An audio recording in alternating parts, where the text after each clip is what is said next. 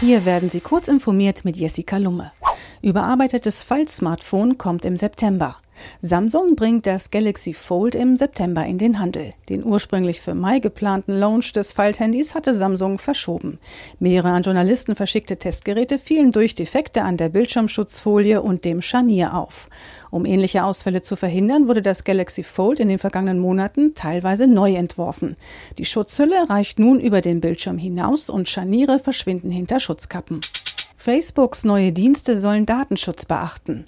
Als Reaktion auf eine Milliardenstrafe will Facebook den Datenzugriff Dritter reduzieren. Neue Dienste sollen von vornherein besser werden. Die neue Vereinbarung Facebooks mit der US-Wettbewerbsbehörde Federal Trade Commission zeigt also erste Konsequenzen.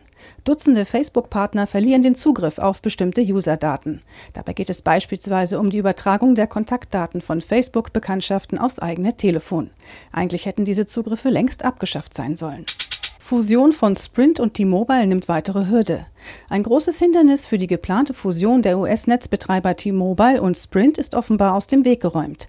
Der Satelliten-TV-Anbieter Dish will einem Medienbericht zufolge Sprints Prepaid-Geschäft sowie Frequenznutzungsrechte für insgesamt 5 Milliarden US-Dollar übernehmen. Damit wäre der Weg frei für die behördliche Genehmigung der Übernahme durch die US-Tochter der Deutschen Telekom. Doch eine Hürde bleibt. Mehrere US-Bundesstaaten klagen gegen die geplante Fusion. Foto-App von Google sortiert Bilder offline.